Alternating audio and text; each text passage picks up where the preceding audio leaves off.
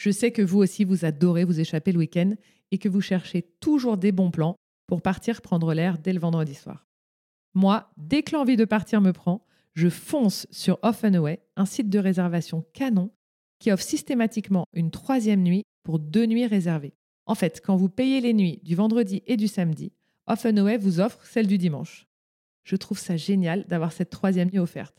Parce que franchement, c'est tellement déprimant de paquer ses affaires le dimanche à 10h quand on est bien dans sa chambre d'hôtel. Et en vrai, se priver du dimanche, c'est quand même se priver de la moitié du week-end. En plus, la sélection de Off and Away est top. Il y a un mix très chouette d'adresses d'exception et de petites pépites confidentielles. Alors, si vous avez envie de booker un week-end au ski de dernière minute, anticiper votre prochain city trip ou même planifier une escapade en bord de mer, foncez sur offandaway.fr. Avec plus de 170 hôtels en France et en Europe, je sais que vous allez trouver votre bonheur. Et attention, comme si la troisième nuit offerte n'était pas déjà assez, avec le code Beauvoyage 10, vous bénéficiez de 10% de réduction sur votre prochaine escapade. Alors surtout, beau voyage.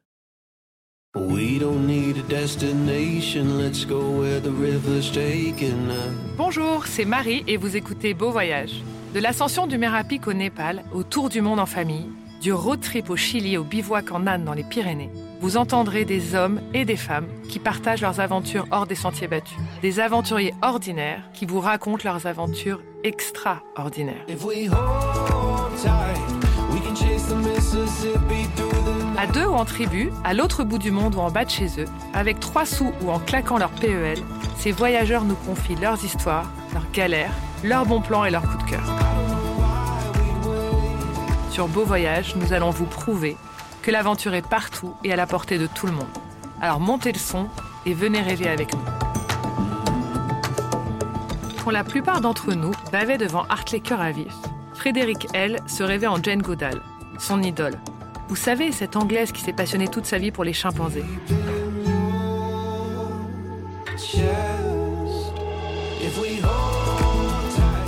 Rien ne prédestinait pourtant cette pétillante Belge à mettre un pied en Afrique, elle qui n'avait jamais visité d'autres pays que la Belgique et la France. Alors comment se retrouve-t-elle au cœur de la brousse, dans le Kruger Park? Avec Frédéric, on va découvrir comment le destin peut décider de transformer nos vies comment elle a élevé Jules et Charlie au milieu des impalas et des scorpions, et comment son rêve est devenu la plus belle des réalités. Elle nous raconte cette expérience magique, passée dans un lodge, au cœur de la savane, entourée d'animaux sauvages, avec son lot de dangers, de moments suspendus et de souvenirs inoubliables. Mais elle revient aussi sur ses années passées au Cap avec toute sa famille et nous partage ses meilleurs conseils pour découvrir tous les trésors d'Afrique du Sud.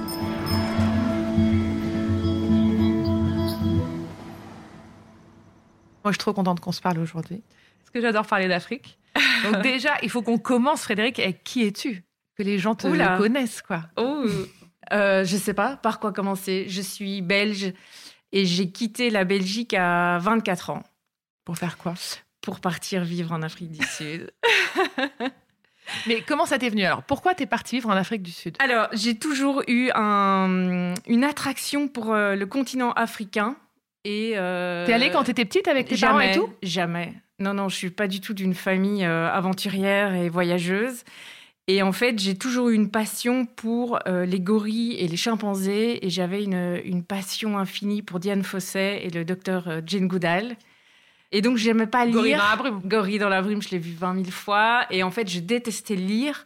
Et pourtant, j'avais un seul livre depuis mes 8 ans sur ma, ma table de chevet. C'était euh, Ma vie avec les chimpanzés de Jane Goodall. Et il y avait des photos au milieu. Et je la voyais avec sa queue de cheval toute blonde, avec son petit bout en pleine brousse sous tente, euh, à étudier les chimpanzés. T'as grandi avec son image sur ta table de chevet, quoi. Voilà. Et tout le monde savait que à mon anniversaire, il fallait un cadeau. C'était autour du chimpanzé ou du gorille. Mais je n'avais jamais mis un pied sur le continent. Mais alors, qu'est-ce qui se passe à premier voyage à 21 ans. Euh, à 21 ans, c'est ton premier, premier voyage, voyage pas organisé. On part en Afrique du Sud avec mon futur mari. On loue une petite polo et on atterrit euh, Jobourg. On fait Jobourg-Cape Town et puis on fait, mais vraiment, on traverse tout le pays et on finit au Kruger Park. Et là, c'est la révélation de ma vie et je, je, je, on reprend le vol à Jobourg et je pleure tout le trajet de Jobourg à Paris. Dans l'avion. Et quoi Tu lui dis, il faut qu'on aille Et vite je là-bas. me, non, je- oui, c'est une telle révélation que c'est, et heureusement, il a la même. hein. Ouais. vous, bossiez, vous bossiez tous les deux là en Belgique? On bossait, mais, mais moi, je, je suis toute jeune, donc je sors des études Ouais. et je, je suis en job d'étudiant, quoi. Enfin, je- j'ai, travaillé dans un- une boutique de vêtements, je travaille euh, dans un bar. Enfin, c'est vraiment, il y a rien, il y a rien qui. euh, Et on- lui? Et lui, idem. D'accord. On- Donc vous êtes on- libre, quoi. On est complètement libre. On a juste un chien, donc on fait nos deux valises, on prend notre chien et on se barre. Mais tu te barres, c'est-à-dire tu prends un vol Paris, On euh, prend un vol et ciao. Paris et on atterrit. euh, Mais donc on ne sait pas comment rester dans le pays. Ok. C'est pas légal de rester à long terme, donc. euh, tu donc, peux rester combien de temps quand tu viens comme ça sans visa et tout? C'est deux fois trois mois. D'accord, ok. étant donné qu'on est jeune, on n'a pas des gros budgets et qu'on est parti au moment où tout le monde commence à se marier, tout le monde nous demande des conseils sur le pays pour les voyages de noces. Et donc on se dit, bah, ouvrons une agence de voyage. Bon. Ça nous coûte un site internet, 1000 euros, et on lance. Sauf que ça prend des proportions. Et donc, Tout le monde te demande. On fait tous les voyages de noces de tout le monde, mais aussi on a des familles. Enfin, le bouche à oreille, en fait, explose très vite à Bruxelles. Et là, t'es basé où toi? T'es en Belgique ou t'es en Non, là, on est déjà dans la brousse. Ah, t'es déjà dans la brousse Ouais, on a atterri dans la brousse directe. Mais quoi, t'as trouvé un appart, t'as loué une maison une petite Comment maison à louer, 300 euros. euh, ça coûte pas très cher là-bas. hein. On a, Donc t'es installé dans la brousse avec ton ordi, ton fiancé, Voilà, et une connexion internet avec une antenne sur le toit pour capter la radio. C'est trop bien. Et donc on voilà, on lance on lance cette activité qui nous permet en fait d'obtenir nos permis D'accord. assez vite. À l'époque, en fait, c'était encore assez euh, pas facile, ça prenait du temps, mais mais euh, les investissements qui étaient demandés n'étaient pas aussi euh, énormes. Et en fait, on avait cette chance d'être arrivé avant 2010, donc avant la Coupe du Monde, et donc l'Afrique du Sud soutenait en fait tout ce qui était activité touristique, agence de voyage, mais aussi tout ce qui était accommodation. D'accord. Donc, le pays nous demande quand même d'investir 2,5 millions de rand, qui équivalait à l'époque, parce que le rand a évolué, mais à l'époque, ça représentait plus ou moins pour nous 200 000 euros. Et donc là, on prend la décision quand même d'investir plutôt dans de la brique plutôt que dans des 4x4 ou euh, un plus gros site internet, etc. Et donc, on s'achète un lodge en pleine brousse. Voilà. Délire total. Et donc, on s'est retrouvés à deux à vivre dans 600 mètres carrés, euh, dans une baraque, 5 chambres. euh, Il était où exactement ce lodge? Euh, dans le Kruger Park, dans la partie privée du Kruger Park. D'accord. Ouais. Donc il y, a le, il y a le Kruger Park qui fait plus ou moins la taille, d'un- ça fait deux tiers de la Belgique. Et tout autour, en fait, tout devant, il y a toutes les réserves privées. Donc il n'y a plus de, de barrières pour les animaux entre le Kruger et toutes ces réserves privées. Donc les animaux circulent. Donc au niveau, euh, je veux dire, euh, faune et flore, c'est exactement comme au Kruger, sauf que on ne peut pas, nous, en tant qu'individus, passer de ces réserves privées directement dans le Kruger. Il faut quand même passer par des, des entrées... euh, Mais quand tu penses bien. que quand, quand t'es touriste, c'est mieux d'aller dans une réserve privée ou d'aller dans le Kruger Euh, nous, on conseille quand même toujours de faire les deux.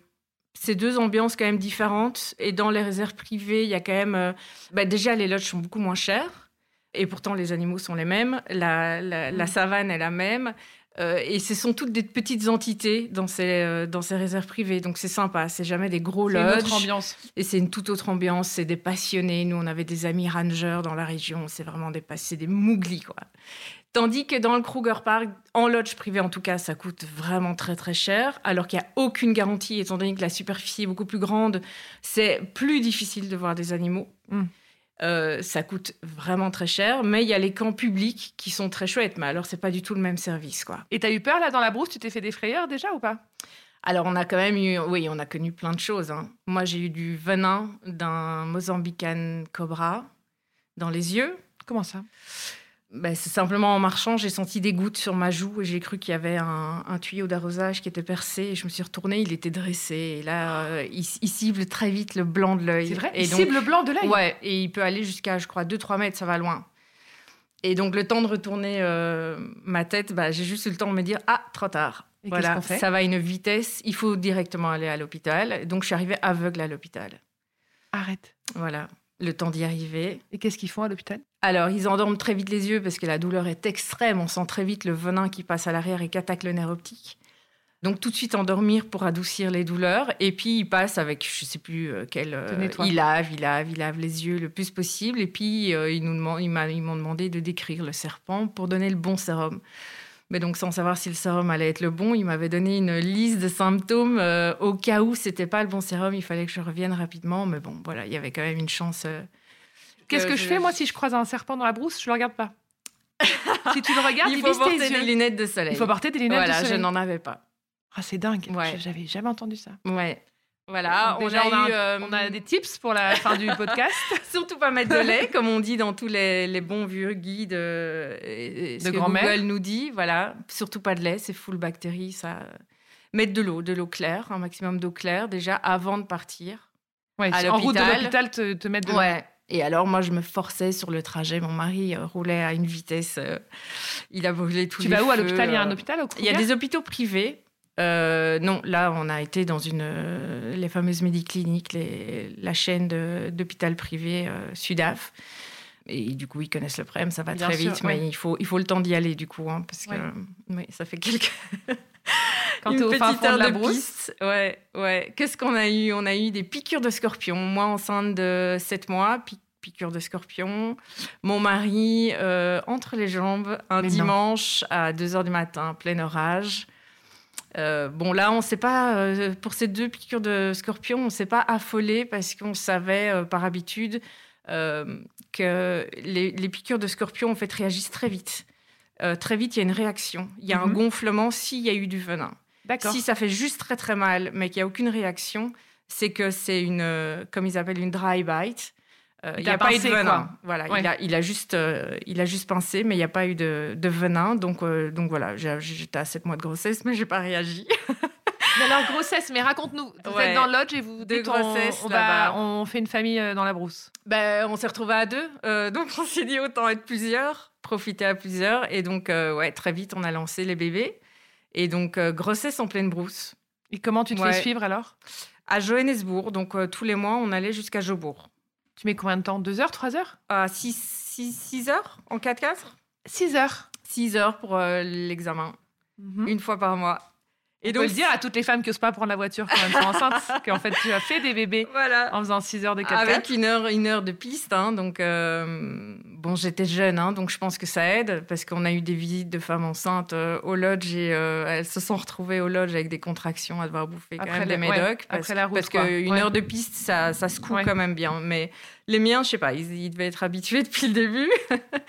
Donc voilà, super. euh, tous les mois à Jobourg pour euh, les examens, ça nous permettait de faire des courses, de faire un peu de shopping, de- d'acheter des, euh, des vêtements, d'aller se balader, voir des potes, euh, d'aller au resto, d'aller au cinéma, d'avoir une vie un peu. Donc c'était pas mal en fait, ça se mettait bien. C'est ta pause urbaine dans le, dans Ouais. le mois de brousse. Voilà, donc c'était pas mal. J'étais suivie quand même un peu de près puisqu'il y a quand même la malaria.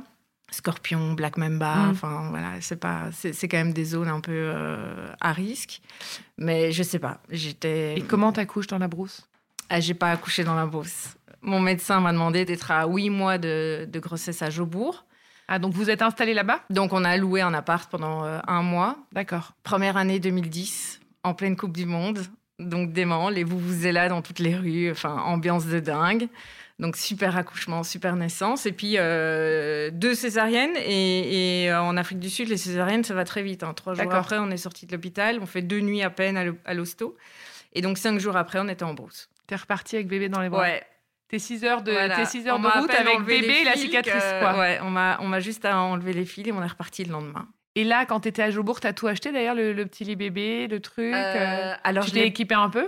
Ouais, un- un- une base, hein, mais pas à l'européenne, quoi. Ouais. Ouais. Et c'est vrai que j'ai toujours halluciné quand je faisais mes allers-retours à Bruxelles et que mes copines ont commencé à avoir leurs enfants, de voir. euh, Tout ce dont on, a, on pensait oui, avoir besoin. quoi. Ouais, et puis même les, les- le nombre de compléments alimentaires, le nombre de. Ah, de, de tout, même, oui, même, même juste pendant la grossesse, Pas quoi. simple, hein. Et prise de tête. Ouais. Énorme, quoi. Et mon médecin, en fait, euh, la première fois que je suis tombée enceinte, donc j'ai 28 ans, et il m'a regardé, et lui a l'habitude de gérer, je l'avais pris justement parce qu'il avait l'habitude de gérer des, des grossesses à risque et aussi des grossesses dans des zones un peu euh, Ouais, spéciales. hein, ouais. Et il m'avait toujours dit, il m'a dit dès le, le premier rendez-vous, il m'avait dit euh, Ton corps, c'est mieux que toi ce qui est en train de se passer, donc tu vas lui faire confiance. Mais t'as fait confiance, toi. Ouais, mais de toute façon, j'ai jamais, jamais été très stressée dans la vie, quoi. T'étais bien. Encore aujourd'hui, parfois, je me dis Mais allez, comment on a pu, on a pu avoir ce genre de. génial. Comment j'ai pu faire ça? Mais, mais euh, moment même, je sais pas, j'étais tellement alignée avec cette vie J'ai jamais toi, remis en question. Jamais. Mais d'ailleurs, pourquoi tu allé en Afrique du Sud? Parce qu'il n'y a pas beaucoup de chimpanzés en Afrique du Sud. Enfin, c'est pas. C'est pas la vie dans la vraiment Non, dans la jungle. c'est- pas les gorilles et les gorilles, ouais. ouais. C'est juste que l'Afrique du Sud offre quand même ce, confort quand même un peu européen. D'accord. Et du coup, c'était vachement attirant, venant directement de Bruxelles, du sud de Bruxelles, de pas débarquer non plus euh, dans Mm. la jungle. Euh, c'était plus facile de se projeter à long terme dans ce genre de pays. Donc tu rentres avec ton petit bébé, donc jeune maman dans la Ouais, ouais. Voilà. Et puis, premier safari le lendemain de son arrivée. Trop bien. Voilà. Premier éléphant à 7 jours. Voilà. Et lui, il grandit euh, comme ça. C'est un petit garçon? C'est un petit garçon, Jules. Et Jules euh, ne porte jamais de vêtements. Jules ne porte pas de chaussures. Mais Jules, elle porte des couches quand même Tu vas lui en Juste acheter? des couches. Ouais, ça. Oui, oui, on trouve tout euh, la même chose. C'est loin. C'est Mhm. une heure de piste pour aller faire un supermarché. Mais euh, il y a exactement les mêmes produits qu'en Europe. Donc, euh, oui, oui, les Pampers, tout ça, on a. Donc il a des couches, mais c'est tout. Voilà. Il supporte pas bien les tissus, euh, voilà. Donc euh, quand on bouge, euh, que ce soit au Cap ou à Jobourg, quand on voyage un peu, il faut l'habiller et on sent que c'est, voilà, il le fait, il les garde, mais c'est un confort. c'est Mougli, ton fils, en fait. Et donc il devient un peu Mougli. Et donc là c'est très, enfin c'est rigolo. Maintenant c'est rigolo. Sur le moment même, j'avoue qu'il y a des moments où j'ai un peu flippé et je me suis un peu demandé ce qu'on faisait parce que en fait il ne parlait pas. Il n'y avait pas de mots qui sortaient. Donc, c'est quand même un enfant qui a grandi avec deux chiens. Et que des animaux. C'était nos sorties du week-end. Et donc, il savait repérer les animaux sauvages à des kilomètres. Mais il avait beau nous les montrer, on ne voyait rien. Mais c'était. Ah, euh, avant toi, il, repérait il repérait tout. Dans la voiture, il repérait tout. Et il avait beau insister et nous montrer. Mais comme il parlait pas, il savait pas nous décrire exactement à gauche de l'arbre, machin. Donc, c'était que des signes et des bruits. Et donc, il savait faire tous les sons de tous les animaux. Il aboyait excessivement bien. Il mangeait toutes les croquettes de nos chiens. Il mangeait à quatre pattes sa tête dans la gamelle. Et puis, quand on allait un petit peu se promener, parce qu'on pouvait pas se promener vraiment, puisqu'il n'y avait pas de clôture autour Mm. du lodge, et on est quand même entouré de lions, de buffles, de rhinos, de... Donc on le faisait, mais vraiment en restant vraiment sur le parking. Euh, à chaque arbre, il levait la jambe.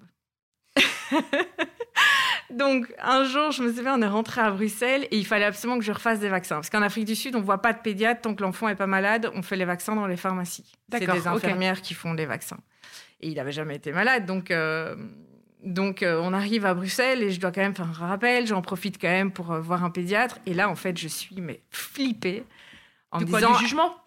De, non, de, de- oui, Ah, et, de, et de la peur qu'elle me dise il y a quelque chose qui. Il a quel âge là, ton fils? Il doit avoir un an et demi, je crois. Et donc, euh, on arrive chez le pédiatre et, euh, et il est sur mes genoux et il commence à lui aboyer dessus. et donc, la honte totale. Et je fais, euh, ben, j'essaie de le prendre à la rigolade. Je dis, ah, mais euh, il adore, il adore jouer au chien. euh, voilà. Donc, elle remarque rien. Et puis, euh, Il elle- adore jouer au elle- singe. elle le vaccine, etc. Elle le- elle tout va bien. Et puis à la fin, elle me dit euh, Est-ce que vous avez des questions et tout Moi, paniqué Non, non, non, non, aucune question, tout va bien. ah, ok, bon retour en Afrique du Sud, merci. On, on rentre, etc. Et puis. euh, et puis ça évolue, donc il continue à vraiment ce qu'on peut, enfin, à grandir. On sent Comme que un animal, enfant, quoi. voilà, qui grandit avec que des animaux, quoi. Et donc, euh, bah, il y a un moment donné, on a, on a deuxième, ma fille Charlie, et puis euh, là, euh, on décide à un moment donné quand même de bouger au Cap parce qu'il faut nous nous resociabiliser. Enfin, on commence. C'est quand même dur la vie en brousse d'avoir que Parce ça que au quotidien. C'est quoi. compliqué. On est tout seul. Il y a très peu de vie sociale et les voisins, bah, c'est des terrains qui font plus de de 25 hectares. Donc, je veux dire, les voisins, on les voit pas. Donc, euh, Et ce que tu disais aussi, c'est que tu es libre, tu es au milieu de la nature, mais en fait, tu peux pas aller marcher dans la nature. voilà. Alors, c'est très c'est contradictoire. un, c'est un entre-deux, que c'est sublime autour ça. de toi, il y, a rien des ça. milliers de kilomètres, mais toi, on tu a l'impression de, s'offrir une liberté de dingue, d'être au milieu de nulle part, etc. Mais en fait, c'est, je me suis, j'ai, dans une cage, en fait. Ouais. Ouais, on étouffe quand même Mm. parce qu'on est limité à la terrasse. En fait, on avait une terrasse en bois sur pilotis. Euh, ce qui permettait quand même aux enfants de circuler et nous aussi et d'être loin, enfin de, de pouvoir repérer euh, facilement si un serpent euh, est sur la terrasse et, et avec toutes les vibrations et de fait d'avoir deux chiens, ça amène pas Ah, ça, mal de vibrations, donc c'est pas mal pour les pour pour les serpents. Ton vrai danger, c'était les serpents, j'ai l'impression. Ah, j'étais un peu flippée du Black Mamba parce qu'en fait, on a eu des décès autour de nous à cause des Black Mamba et de, de Sud-Africains blancs, hein, je veux dire, Ils pas des gens qui habitaient Black dans des huttes. hein. Te, ils te piquent? Ils mordent avec du venin et ça, c'est 20 minutes. Donc là, on n'a pas le temps d'aller à l'hôpital. D'accord. Et, on il est où le Black Mamba? Comment tu le comment tu l'évites? Comment Quand tu, tu, marches dans la brousse, il te pique ou comment, comment il fait? Un serpent de base s'échappe, sauf s'il est coincé. C'est ce qui est arrivé avec mon, mon cobra du Mozambique. Euh, enfin, on l'appelle comme ça, mais c'était en Afrique du Sud. Il faut rester dans des endroits qui sont ouverts et en fait, à la vibration, euh, ils s'en vont. En soi, un, un, serpent ne va pas nous attaquer, quoi. C'est juste qu'il y a des moments où il peut être coincé derrière un gros rocher, derrière un mur de la maison, justement, etc. Donc c'est toujours dangereux quand il y a un serpent qui est dans la maison parce que c'est à ce moment-là qu'il devient agressif. Parce que euh, voilà, Et tu fais quoi s'il y, a un serpent dans la chambre de tes enfants? Euh, Alors mon mari s'était formé à ça. D'accord. Donc on avait, euh, on avait l'équipement. Ouais, on avait. C'est quoi l'équipement? C'est ces longues pinces là, très très longues pinces pour pouvoir attraper le serpent au niveau du cou et de, et de le prendre et de directement de mettre dans un sac spécial. Il a fait une formation Black Mamba. Ouais. c'est ça le plus gros danger quand tu vis dans la brousse, tu dis? Il y a ça, il y a n'importe quel euh, problème de santé aussi. Donc ça, on avait eu trois jours de, hum, de cours de secourisme. Surtout que j'étais enceinte. Et donc, on s'était offert trois jours, mais intensifs, euh, d'un ambulancier qui était venu et qui nous avait. Euh, il vient chez toi Il vient, voilà, et c'est trois jours intensifs et il nous met en situation. Donc, il venait chaque fois avec des personnes qu'on connaissait pas, qui faisaient semblant de faire un malaise, qui faisaient, enfin, l'enfer. Tu casses une jambe, tu oui, voilà, quelque chose. Voilà, c'était euh. vraiment nous dire qu'est-ce que vous faites en attendant que moi j'arrive? Parce que lui, c'était en plus l'urgentiste du, du bush. Donc il avait sa il Defender vient comment, l'urgentiste du bush? Il vient en, en Defender, qui une Defender qu'on a dû utiliser malheureusement une fois après une jambe cassée, la jambe cassée de mon mari, euh, chute à cheval. Voilà, et donc euh, il est arrivé, et donc on le connaissait heureusement très très bien du coup. et donc il est arrivé avec son 4x4 et il l'a emmené, euh, c'était trois Mais donc il n'y a, pas de vraie urgence, c'est-à-dire là tu fais une attaque cardiaque, il y a des hélicoptères si, il y a des hélicos, on avait quand même des assurances hélicoptères. D'accord. Ouais. Là, c'était vraiment il y a une urgence vitale. Euh, voilà, là, la jambe cassée, c'était pas vital. Il n'y mm. avait pas d'hémorragie interne de, ce que les premiers secours ont pu. Euh, donc, il, il, a pu rouler pendant trois heures jusqu'à l'hôpital. Ça a été trois heures en ambulance quand même. C'était long avec une jambe en L. Ouais. C'est ouf. Ouais. Donc non, on a connu quand même des choses. Euh, Et combien de temps tu restes alors dans la brousse en tout? Cette année.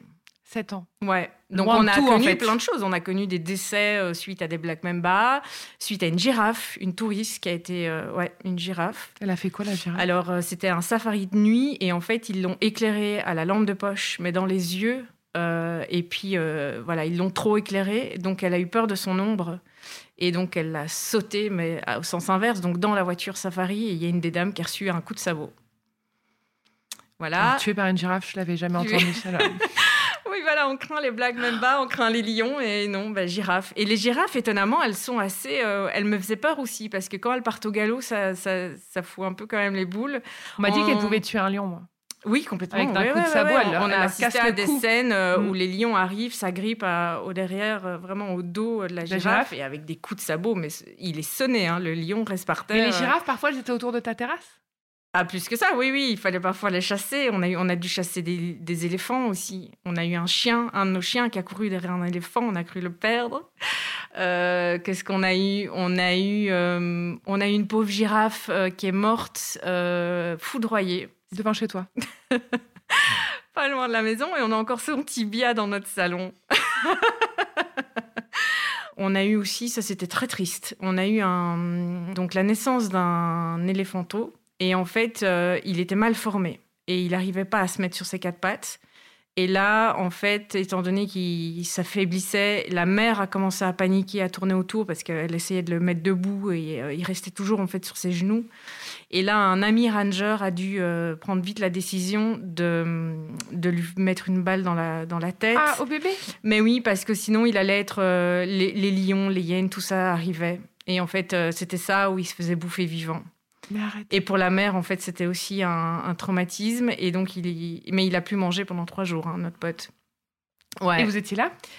J'ai pas assisté à la scène. J'ai vu le petit et il nous a d'abord ramené au lodge et puis il est retourné. Il, il est allé faire ça tout seul. Mais on a entendu les coups de feu, ouais.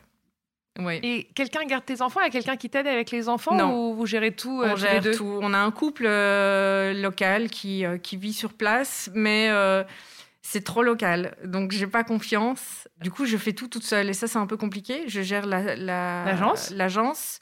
J'ai euh, Jules qui est dans son petit transat que je, je balance avec mon pied pendant que je, je, je fais mes devis sur mon ordi. Et après, t'as Charlie? Et après, j'ai Charlie. Là, c'était compliqué. Là, j'ai dû faire un break d'un mois quand même pour gérer c'est les bien, deux. Un mois? Un mois, oui. Ils ont combien de temps de différence? Deux ans tout pile. Ouais. Ah ouais.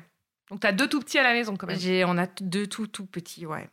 Mais Ah, bon, en même temps, on a un, on a un rythme de vie qui, qui nous permet d'en profiter. Hein. euh. En fait, parce que brousse, t'as pas a- d'obligation, t'as pas d'obligation ni familiale ni sociale. C'est-à-dire que vous êtes très libre Et malgré tout de votre avec emploi la du temps, nature, quoi. Ouais. On apprend en fait à ralentir en tant qu'Européen. On apprend à ce que euh, un pneu crevé le matin, bah, ça va nous prendre la journée pour régler le problème. Et c'est ok. Et, c'est c'est ok. ok. On lâche Ouais. prise. Euh, c'est apprendre à voir de loin, parce qu'on avait un loge euh, légèrement en hauteur, donc on avait une vue à 180 degrés. Donc c'était le Mozambique devant nous et on voyait ces orages arriver en été. Et, euh, et donc on savait que qui disait orage disait panne de courant, qui disait panne de courant, forcément panne d'internet, mais surtout plus d'eau courante parce qu'on pompait l'eau dans le sol. Et donc il fallait vite prévoir les sauts, etc. Mais c'était ok. Ouais, tu, vis- Euh, tu vis au rythme de la nature. On vit complètement au rythme de la nature. On est réveillé à 5h, 5h30 du matin, mais à 9h, on dort. Il n'y a, plus, euh, y a plus ces stress, il y a plus ces... On est très très loin en fait du rythme de vie européen. Quoi. Et tu lis un peu? Comment tu fais pour euh, au niveau culturel? Tu te commandes des livres, tu vas en acheter quand tu vas. Ah, quand À je rentre à Bruxelles, je Quand rentres à reviens Bruxelles un avec, peu euh, avec, euh, avec les valises pleines de bouquins. Je crois que c'est le seul truc vraiment que je ramène. Parce que pour le reste, vraiment, en fait, on se détache de tout tout de suite. Les fringues, c'était euh, ce qu'il y avait de plus confortable. J'avais un look, mais j'arrivais à la gare ou à l'aéroport, parfois à Bruxelles, et, et je voyais la tête de mes parents qui de dire oula, là on la perd. Ah, Mais, Mais tu, en tu fait, te concentres sur ce qui est important. que l'essentiel. L'essentiel, et on prend euh, conscience de l'importance d'un rouleau de papier toilette. On n'a pas attendu le Covid pour se rendre compte de, de ça. Du pain, de cette chance d'avoir un, rempli, un frigo rempli, de, d'avoir une voiture pour pouvoir se déplacer, euh, pour aller faire ses courses. Pour, euh, Et puis l'importance aussi de la connexion avec les locaux. En Europe, on est, c'est beaucoup plus condensé et finalement, on ne connaît pas nos voisins. Et là-bas, on a des distances de fou entre Et tu les voisins. connais. Et en fait, on se connaît, on, on s'entraide pour le moindre truc.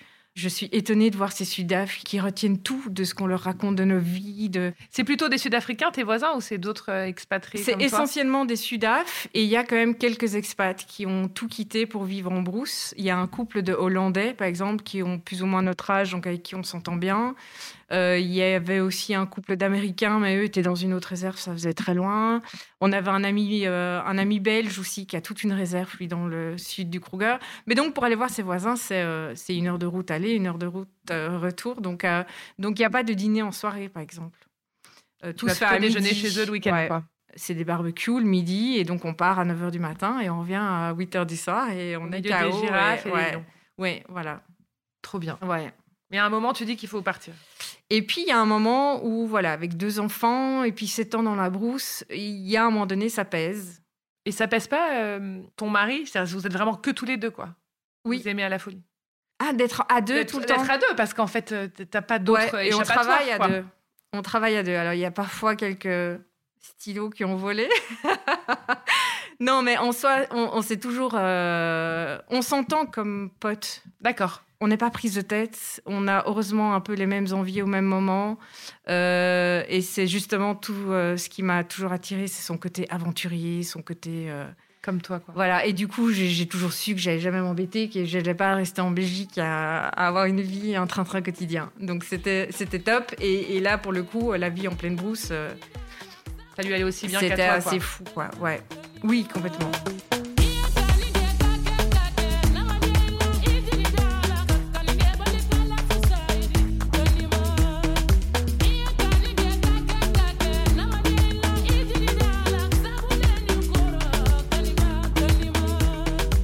Qu'est-ce qu'on fait au bout de 7 ans, alors Donc au bout de sept ans, on fait euh, quelques allers-retours au Cap et on finit par aimer cette ville qu'on n'a pas aimée au début, euh, trop européenne. Sauf que là, après sept ans dans la brousse, euh, dans l'Afrique, la vraie, on a justement envie d'un truc un petit peu plus, euh, ouais, plus développé, quoi. On a envie d'aller au resto le week-end, on a envie d'aller au cinéma, on a envie j'ai envie d'acheter parfois des fringues, d'aller au... chez le coiffeur. Euh, des choses basiques. Et du coup, Cape se met pas mal, bah déjà parce qu'il faut pas quitter le pays et qu'on n'a pas envie de quitter ce pays. Et, euh, ça reste une ville euh, magnifique qui ressemble à San Francisco, avec le confort européen. donc ça nous convient pas mal. Donc on atterrit là-bas.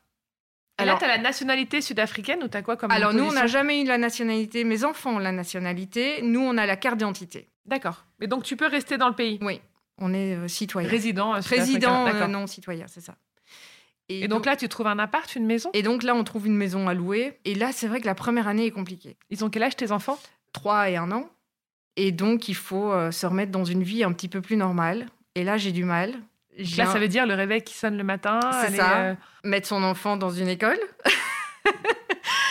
Et là, c'est voilà, on part. Euh, alors, on arrive déjà, il n'y a pas d'aide, il n'y a personne, donc euh, je me retrouve euh, toujours avec mes deux enfants sous le bras, sauf qu'il y a le rythme de vie au Cap qui est quand même plus intense, donc ça devient vite compliqué. Donc, on arrive, je crois, au mois de, plus ou moins, c'était un mois de septembre. Je pars directement à la recherche d'une petite école maternelle. Et là, je suis forcément. Ton fils, il parle ou il aboie toujours là Il aboie toujours. Donc là, il aboie toujours. Donc en plus, c'est pas un cadeau. Euh, on est loin, il est très loin d'être propre. Enfin bref, c'est. Euh, et donc je trouve euh, une petite école privée maternelle toute mignonne, pas loin de chez nous. Et je fais forcément la visite avec mes enfants, puisque j'ai personne à qui, à qui les, pour les faire garder. Et, et donc la visite atroce, parce que c'était une visite organisée avec plusieurs parents et la directrice. Et donc, en fait, mon fils avait développé son langage à lui. Donc, moi, je le comprenais très, très bien, mais donc, il n'y a toujours pas de mot qui sort. Et là, pendant la visite, il me fait signe à un moment donné qu'il a faim. Donc, je lui donne un petit, euh, un petit biscuit. Il est dans mes bras. Il jette le biscuit par terre, il me fait signe que je dois le déposer par terre et il mange à quatre pattes son biscuit. Sauf qu'il y a la directrice et, tous les autres parents. Donc, moment de solitude, mais total. Surtout qu'on est du côté de Constantia, c'est les beaux quartiers du Cap. Euh, donc, euh, enfin bref, je sais plus où me mettre. Et donc, je, ris, enfin, nerveusement, je ris devant tout le monde et je dis euh, Ah, il adore faire le chien, toujours. c'est son jeu favori, voilà. Sauf que je sais qu'il est comme ça non-stop. Et donc, voilà. Ça n'a pas l'air de les perturber. Ils, ils, acceptent mon petit bout. Et là, je fais Bon, ben, cadeau, quoi. Enfin, voilà, vous en faites ce que vous voulez, je m'en fous. Euh, tant qu'il est gardé, tant qu'il est heureux. Et lui, il est content d'aller là-bas? Non, il déteste. En une fois, il se retrouve du jour au lendemain avec des enfants qui s'approchent de lui. Alors en Afrique du Sud, il n'y a pas les bises, c'est les mm. hugs. Donc en une fois, l'étouffement total, les enfants qui arrivent, qui le serrent dans les bras, ils me regardent paniquer, mais qu'est-ce qu'ils veulent? Ils m'étouffent. Enfin, c'est euh, non, non. Ah, il n'a pas vu beaucoup d'autres enfants pendant trois ans? Ah, il en a peut-être vu deux, je crois. Ah oui. Ouais. Donc euh, oui, oui, trauma complet. Euh, il déteste ça, il comprend pas ce qu'il fout là toute la journée, euh, ce qu'on lui demande. Enfin, pourquoi le, voilà, pourquoi commencer à lui montrer des lettres et des trucs. Enfin, c'est, voilà, très très loin de la nature, des animaux et des safaris euh, qu'on faisait tous les jours en fait. Et sa petite sœur? Et la petite sœur, elle est encore trop petite, donc elle est, je trouve très vite une, une nounou, femme de ménage, voilà, qui fait, qui reste à la maison.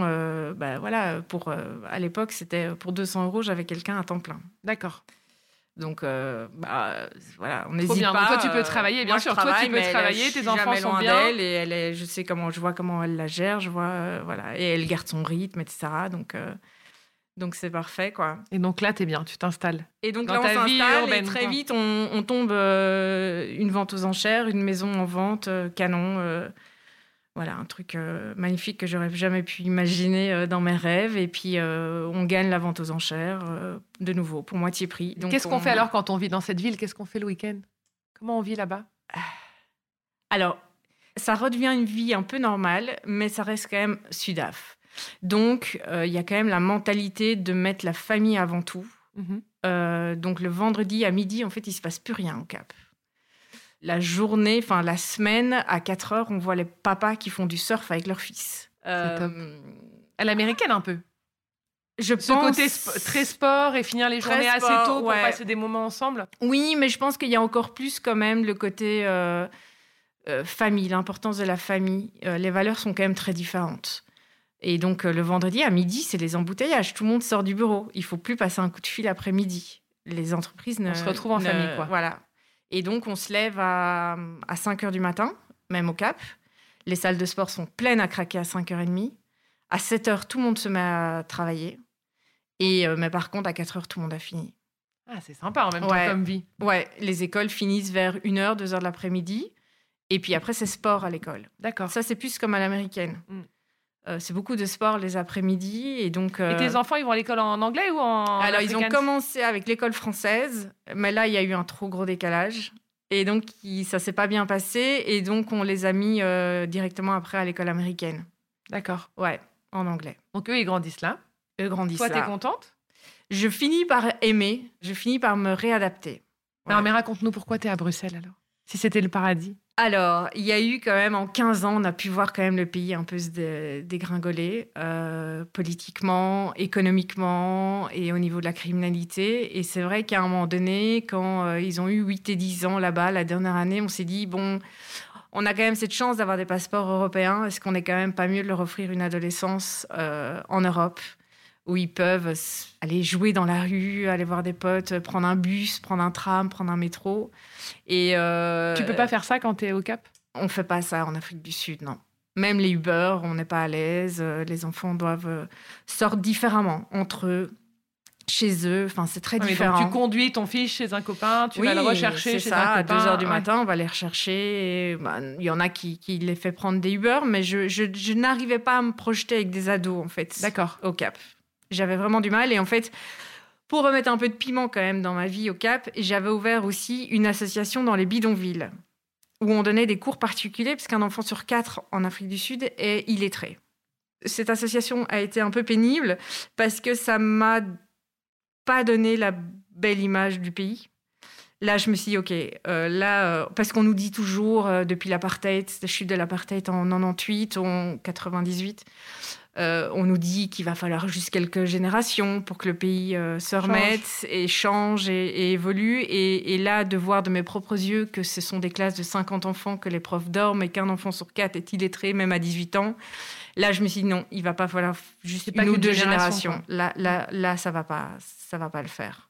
Oui, Et mais fait, ça, et ça t'a pas donné envie de, de rester pour, pour euh, aider, même si on peut peut-être pas changer les choses toute seule, mais de dire j'ai peut-être un truc à faire. Et... C'est tellement énorme. C'est Mm. tellement énorme. Il y a tellement de corruption. Et, et en fait, on s'est fait jeter comme des malpropres alors que je demandais pas un, un, un euro, un franc à ces gens. Je leur demandais ju- juste de nous mettre un petit local à disposition dans l'école. C'était une école de 2000 enfants. Et, euh, et c'est tout ce que je leur demandais. Et puis, euh, voilà, ce sont euh, malheureusement des locaux qui sont venus après, en enfin, qui ont géré cette école. Et euh, ils se sont fait plaisir de mettre des, des blancs à la porte. Euh, Enfin, en fait, j'ai été dégoûtée de me dire, mais même ça, en fait, Même quand t'as voulu aider, c'était même, pas possible. voilà, quoi. même quand on veut aider, même quand on demande rien. Et il y a la moitié des profs qui étaient ravis de nous voir partir parce qu'en fait, on leur demandait un petit peu de travailler, ne fût-ce que de Mm. nous dire quel enfant était en difficulté. Sauf que même ça, ils n'étaient pas capables de nous le dire puisqu'ils donnaient pas cours, en fait. Ils dormaient. Il y a des profs que je, dev- je réveillais pour venir chercher l'enfant parce qu'on le sortait forcément du cours pendant 45 minutes et puis on le ramenait en classe. Même ça, c'était trop. Et l'autre moitié était en pleurs en disant Mais on va jamais s'en sortir. Ces pauvres enfants, on va faire quoi sans vous? Enfin bref. Et tout ça m'a un petit peu dégoûtée. Je me suis rendu compte que la politique, euh, voilà, il y a trop de corruption. On va jamais. euh, Donc moi, je, je sais rien. Oui, évidemment que je suis aujourd'hui ravie de savoir que j'ai aidé euh, une petite centaine d'enfants à, à lire et probablement du coup avoir un meilleur job plus tard. Et alors on s'était associé avec une autre association qui eux placent les enfants qui sont par contre très doués mais qui sont tirés vers le bas du coup. Et on- eux on les plaçait dans des écoles privées de blancs. D'accord. Donc c'était super. Donc je sais que j'ai participé à parce qu'il suffit d'un enfant dans la famille, euh, Bien sûr, pour tirer pour tout que le monde, toute la famille en fait s'en sorte. Donc euh, donc c'est super. Mais ça m'a donné une image quand même un peu négative et lourde du pays et de et j'ai poussé ton envie de rentrer. ouais j'ai eu du mal à rester positive en fait par Mm. rapport au pays et puis il y a une peur il y a rien à faire il y a à un moment donné une peur quand on se réveille il y a des coups de feu parce que ça c'était c'est courant à Jobourg mais euh, au Cap c'était pas courant et euh, quand on commence à se réveiller le matin avec des coups de feu, qu'il y a eu des tirs en bas de la rue et que je suis obligée en voiture de distraire mes enfants pour qu'ils regardent de l'autre côté parce qu'en fait, euh, il y a un corps par terre euh, qui n'est pas encore recouvert, qui est euh, avec 20 balles dans le corps. Enfin, pff, il y a un moment, on se dit euh, vraiment, est-ce qu'on. Ça, t'as senti que la violence, elle, est- elle avait grandi pendant que tu vivais là-bas? Ça a évolué, ouais. Oui, oui, oui. Nous, on a connu Cape Town. La toute première fois que j'ai découvert Cape Town, c'était en 2001. Et euh, entre 2001 et 2020, quand on est parti, c'est ouais, Pas la même ville. c'est plus la même ville, malheureusement, ouais. Et puis, et puis ce Covid est arrivé. Et en fait, là, euh, on Donc quand est-ce que tu pars Quand est-ce que vous prenez la décision de rentrer? En 2019, on commence déjà à se dire qu'il est temps qu'on peut-être commence à lancer ce mouvement, en tout cas en prenant notre temps, parce qu'on n'est pas malheureux, mais on se dit qu'il faut aller vers ça. Et donc on commence à mettre la maison en vente, etc. Mais il se passe rien au niveau immobilier. Déjà l'économie, elle commence à s'écrouler, donc il se passe rien. Et puis en fait après, ce Covid est arrivé. Et là, on s'est même dit, bah, on va attendre deux ans que cette crise passe. Euh, on évaluait ça plus ou moins à deux ans, donc on n'était pas, euh, on avait bien évalué ça et on s'est dit, bah, c'est pas grave, on reste deux ans de plus, puisqu'il va se rien se passer. On est quand même confinés comme des, comme pas, comme pas permis. Et puis, euh, et puis là, il y a, voilà, il y a un couple qui est, qui est arrivé, euh, sorti de nulle part, euh, qui, a, qui a frappé à la porte alors qu'on n'avait pas le droit de sortir de nos maisons même, hein, on ne pouvait pas aller sur le trottoir, et euh, qui, euh, qui avait vu que la maison était en vente, qu'on l'avait retirée et qui nous demandait si on pouvait du coup la louer et éventuellement si on voulait la vendre, enfin bref. Et là, on l'a pris comme un signe, on s'est dit... euh, Donc on a fait un container en trois semaines, donc on a emballé 15 ans de vie en trois semaines. Et là, on arrive euh, à Amsterdam. C'était euh, Air France KLM qui avait organisé. Et là, on arrive à Amsterdam où là, il y a une vie pas possible. C'est en plein été parce qu'on quitte Cape Town en plein hiver. Tout le monde est sur les terrasses, euh, tout fonctionne, tout est ouvert. Et là, on se dit, mais ah, qu'est-ce qui Alors se que passe toi, On est sur la même pays en planète. arrêt, quoi. Mais c'était, c'était même pire que ça. C'était un pays en guerre. Les gens avaient faim. Ils retrouvaient des pendus dans les bidonvilles. Les gens se pendaient parce qu'ils avaient faim, parce qu'il n'y avait plus d'avenir. Et là, vous travaillez toujours pour ton, pour ton agent, enfin, malgré, non, malgré non, le Covid, non. mais votre business, c'est toujours l'agence de voyage nous, mon mari et moi, on avait vendu nos parts à mon beau-frère en 2019. D'accord? Merci pour le, la Voilà. belle famille. Et voilà, et le Covid est arrivé. Le pauvre, il a dû gérer la crise du Covid. Ouais. Et donc, vous faites quoi avec ton mari Alors, vous arrivez en Belgique? On arrive en Belgique et là, euh, et là tout de suite, euh, du coup, on investit dans de l'immobilier. On achète, on retape, on revend, on loue. euh, euh, on veut investir dans de la brique. On veut euh, parce que nous, on avait fait notre vie en Afrique du Sud. Tout était en Afrique du Sud.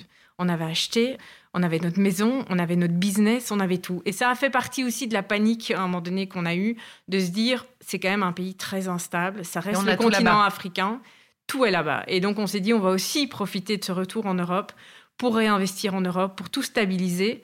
Et puis après, on verra et on voilà. Mais le temps, après? le temps passe très très vite, trop vite. Ça va faire trois ans fin juin et on est Ils sont toujours contents, là. tes enfants? Ils le vivent très mal. Ah. ouais. Ils veulent retourner voir les éléphants et les Ils girafes? veulent revivre en Afrique. C'est vrai? Ouais. Alors on a de la chance parce qu'on est dans une école internationale et, euh, et un prof qui suit de mes enfants depuis trois ans est lui-même sudaf. Donc on est fort resté dans l'ambiance euh, sudaf et la mentalité heureusement sudaf parce que les écoles sont extrêmement différentes. Donc ça aide. Mais malgré ça, ils voilà, ils comprennent pas. Les hivers de six mois, ça les dépasse. Ça les dépasse. Et alors euh, genre le changement de, de luminosité. Mais tu y retournes un peu en Afrique du Sud? T'es retourné depuis? On y retourne dans deux semaines pour la première fois depuis Pour la- notre C'est la première fois C'est la première fois parce qu'il y a eu le Covid, parce qu'il y a eu plein de choses et parce qu'on a eu envie d'abord de, de montrer plein de choses aux enfants. On a voulu, euh, on a été plein de fois en France, on a été euh, en Espagne, on a, on a voulu leur montrer plein de choses qu'ils connaissaient pas eux. La Belgique, on rentrait une fois tous les deux ans hein, en Europe. Mm. Ils adorent le sud de la France, par exemple. Ils adorent, voilà. Mais, mais quand même, c'est pas. Et alors, tu seras où dans C'est 5 pas ans? Pareil. Tu seras où dans 2 ans ou dans Oh, je, je sais pas. J'ai même, même envie de savoir où je serai dans six mois. Dans la brousse, tu penses ou pas? Non, Tu ça, vas y aller voir tes gorilles ou non? Ah oui, ça j'ai envie de faire. Ça, de toute façon, c'est sur ma liste. Euh, Maintenant, euh, on aimerait avoir un autre quotidien qu'en Europe, quand même. L'Europe, euh, l'Europe, c'est c'est quand même, c'est trop confortable, étonnamment. T'aimes bien quand c'est un peu rude, toi? Ouais, je trouve ça dangereux d'avoir une vie si confortable. Parce que ça nous empêche quand même de remettre des choses en question, ça nous force à accepter des choses qui sont euh, qui sont pas alignées, je trouve, avec euh, ses propres valeurs. Le nombre de, gens que j'entends qui me disent, euh, tu sais, euh, mon boulot, c'est pas tout à fait ce que j'aime, mais mais c'est pas grave, je peux pas dire que je suis malheureux. Non, ben si, en fait. Mais forcément, comme comme l'Europe offre un confort, il y a une sécurité sociale, on perd son emploi, il y a un chômage. Je découvre la mutuelle, j'ai des coti- j'ai, j'ai, euh, je sais même plus comment on appelle ça, ces espèces de cotisations familiales. Le fait d'avoir deux enfants, je reçois de l'argent tous les mois. C'est hallucinant. Et tu penses que le fait qu'on soit si aidé nous rend un peu plan-plan et nous, nous fait accepter des choses qui nous excitent pas plus que ça, quoi. Voilà, on se met dans une vie qui est acceptable et du coup qu'on n'a pas besoin spécialement de changer parce que on est finalement quand même pas, euh, on n'est on est pas malheureux, quoi. Ouais, mais est-ce que le but de la vie c'est de pas être malheureux ou c'est d'être heureux? Mais c'est ça, c'est ça qui est dangereux et c'est vrai que je vois plein de gens, j'ai jamais vu autant de gens autour de moi ne, ne, ne, pas sortir de cette zone de confort parce que justement, euh, elle est pas si mal cette zone de confort je ne suis pas assez malheureux que pour devoir faire des changements. Et du coup, je trouve ça dangereux. Et en fait, euh, là, ça fait trois ans il faut que qu'on est là. Et parce que justement, il y a un confort en Europe qui fait qu'on se dit Ah, est-ce qu'on quitte ce confort-là Ou euh, est-ce qu'on se remet. Euh, alors, l'idéal, ce serait de trouver une Afrique du Sud sans criminalité, avec une stabilité. mon mari l'a trouvé en Australie. sauf que l'Australie, c'est très compliqué pour obtenir des permis et très cher. Donc toi, en vivant là-bas, tu commences à voir que ça craint le cap, etc. Mais nous, en tant que touristes, en France, on a très envie d'y aller, on nous le vend beaucoup, etc. Donc toi, tu penses quoi? Quand tu arrives en touriste, ça craint ou ça craint pas le cap? Non, et je pense justement que maintenant, c'est une bonne période pour aller euh, visiter Cape Town parce que justement, c'est une destination maintenant qui fait encore plus peur qu'avant, euh, avec le, Covid et, tout ce qui se passe. Et justement, il y a moins de touristes parce que c'était quand même devenu à la fin une, Un peu bonne destination ouais, touristique. Et euh, genre, nous, euh, aux périodes de Noël, euh, on circulait pas. Enfin, c'était des embouteillages partout. Enfin, c'était un peu la Côte d'Azur en plein mois de juillet-août. Je pense justement que c'est une super période. Et en fait, tout ce qui est criminalité, etc., c'est pesant, mais quand on a un quotidien avec les problèmes de coupure d'électricité, etc., parce qu'on travaille, parce qu'on parce qu'on a des employés euh, en qui on doit, on doit avoir confiance, etc., ce qu'on n'a pas du tout en tant que touriste. Et la criminalité se, se passe principalement dans les bidonvilles. Donc, euh, franchement. Tu ne le euh, ressens pas quand tu viens visiter quelques jours Absolument pas. Et qu'est-ce qu'on fait alors si on vient quelques jours au Cap? Ah, qu'est-ce qu'il faut faire? Euh, Forcément, il faut, euh, il faut forcément voir la Table Mountain, le Cap de Bonne-Espérance, toute la péninsule. Il faut, euh, il faut, il faut faire les meilleurs restos de la ville. Les ça coûte rien, ça coûte rien. À la Boulders Beach, les petits pingouins. Il faut profiter des belles plages Clifton, de Landudno. Il faut, ouais, on mange bien. Il faut prendre un apéro à 16 On loue une voiture sans problème. On loue une voiture à l'aéroport et on peut oui, se Oui, oui, oui, complètement. Pas besoin de, de grandes voitures pas besoin de 4x4. Une petite voiture de ville euh, fait l'affaire. Et puis, il faut prendre un apéro le vendredi à 16h sur Signal Hill pour voir le coucher de soleil. Euh, Et plutôt Airbnb ou plutôt hôtel? Ça dépend du style euh, qu'on veut. Nous, on a toujours voyagé en Airbnb en Afrique du Sud parce qu'on aime bien avoir cette liberté de pouvoir se prendre un petit déj tranquille le matin sans dépendre d'horaire et de.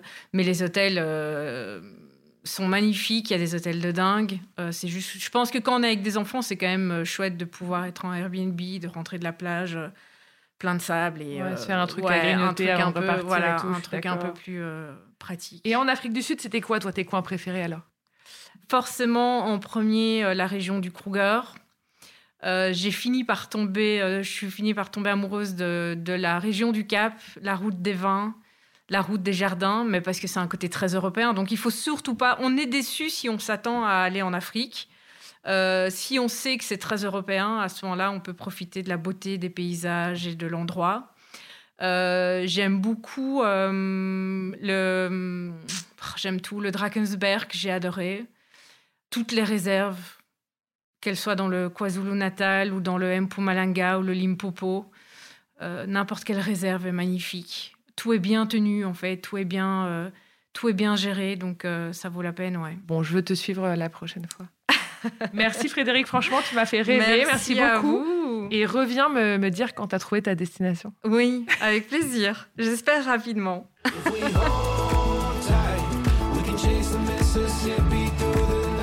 C'est la fin. Merci mille fois de nous avoir écoutés jusqu'au bout. J'espère que vous aussi, vous avez voyagé. Si cet épisode vous a plu, N'hésitez pas à nous laisser 5 étoiles sur Apple Podcast et un petit commentaire.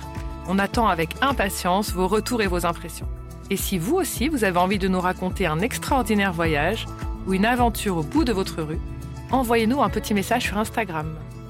À très vite. Merci et à bientôt.